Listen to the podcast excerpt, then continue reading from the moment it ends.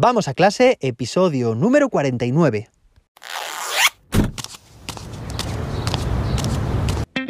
Soy José David, maestro, formador de docentes y creador de contenidos. En este podcast te cuento reflexiones, aprendizajes y recomendaciones mientras voy a clase para que tú también puedas mejorar la tuya.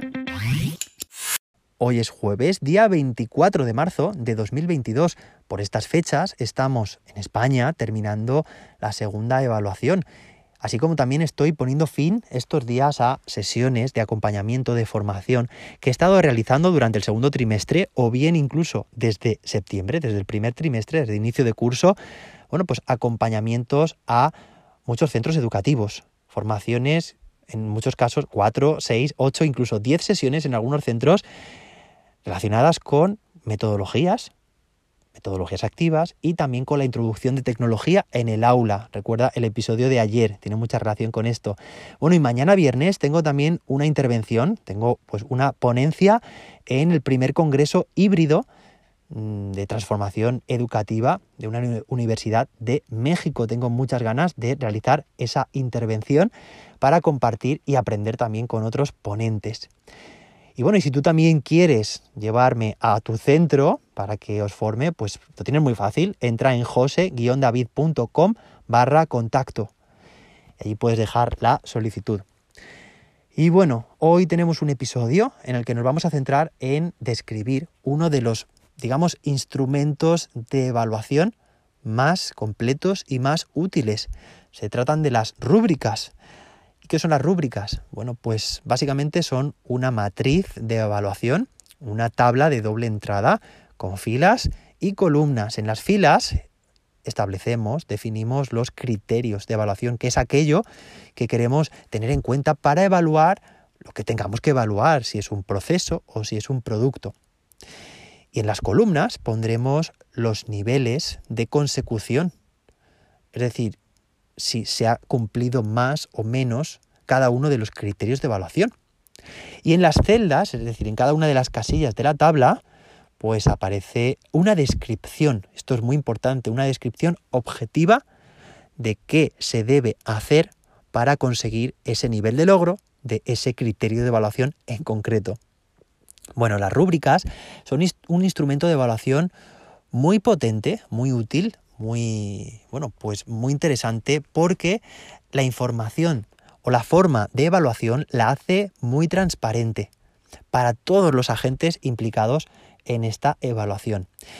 Me voy a centrar aquí en cómo un docente evalúa a su alumnado, es decir, una heteroevaluación, pero pensad que esto se puede aplicar también a que un estudiante se evalúe a sí mismo, un grupo a sí mismo, un estudiante a otro estudiante, es decir, que esto tiene múltiples direcciones, muchas modalidades de evaluación.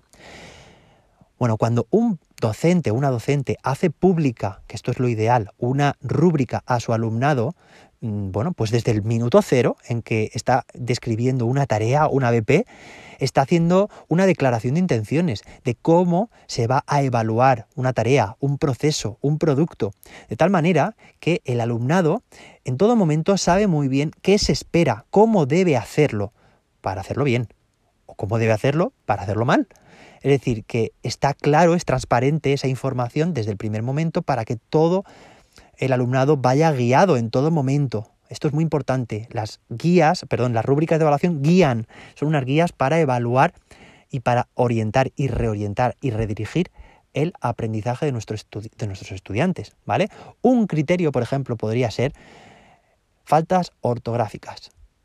Y los niveles de logro, de los niveles de consecución, podrían ser lo mejor, imaginad. A ver, lo ideal, eh, aquí podríamos eh, hablar largo y tendido, ¿vale? Sobre cuántas columnas, cuántos niveles de logro debería tener, ¿vale? Pero yo soy más partidario de que haya cuatro, porque en números impares, es decir, si son tres columnas o cinco columnas, normalmente tendemos a irnos hacia el centro, hacia el valor intermedio, pero si son cuatro, que no hay centro, pues tendremos que mojarnos un poco más, es decir, tendremos que decantarnos hacia un lado o hacia otro. Cuando un trabajo está pues más o menos normal, pues tendremos que decir si normal hacia bien o normal hacia mal, ¿vale? Bueno, en este caso, falta de ortografía, pues el primer nivel, el que más puntúa, sería cero. Cero falta de ortografía. Trabajo perfecto ortográficamente.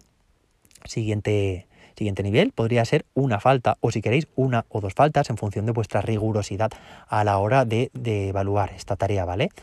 Eh, luego también el siguiente nivel podrían ser, por ejemplo, 3 o 4 y finalmente el último nivel, pues más 5 o más falta de ortografía. Fijaos, las rúbricas, las rúbricas deben ser lo más objetivas posibles. Es decir, no dar pie a que distintos profes o distintos agentes evalúen distinto la misma rúbrica en el mismo proceso, en el mismo trabajo. ¿De acuerdo? Entonces tenemos que ser, como he dicho aquí, lo más objetivos posibles, que quede la información muy bien especificada para no dar lugar a dudas, a confusiones o a saber o a no saber si estamos en un nivel o en otro. ¿De acuerdo? Bueno, una rúbrica, ya hemos hablado de las columnas y cuántos criterios de evaluación debe tener. Bueno, pues los que necesites, ni más ni menos, sin ser ni demasiado simple, ni tampoco pasarnos con demasiados criterios. Las rúbricas, ya digo, son un elemento que facilitan mucho la labor, tanto para quien evalúa como para quien es evaluado. Y bueno, hablaremos, por supuesto, porque dan mucho de sí de las rúbricas en futuros episodios. Claro que sí, y veremos cómo se integran, cómo se aplican y veremos ejemplos también, porque las rúbricas son un elemento central entre los instrumentos de evaluación. Espero que este episodio te haya gustado. Si quieres más, pues sigue escuchando, vamos a clase, porque seguiremos hablando más sobre las rúbricas. Comparte este episodio, comparte este programa con más docentes a quienes les pueda interesar y nos escuchamos mañana viernes con más y mejor. Hasta entonces, que la innovación te acompañe.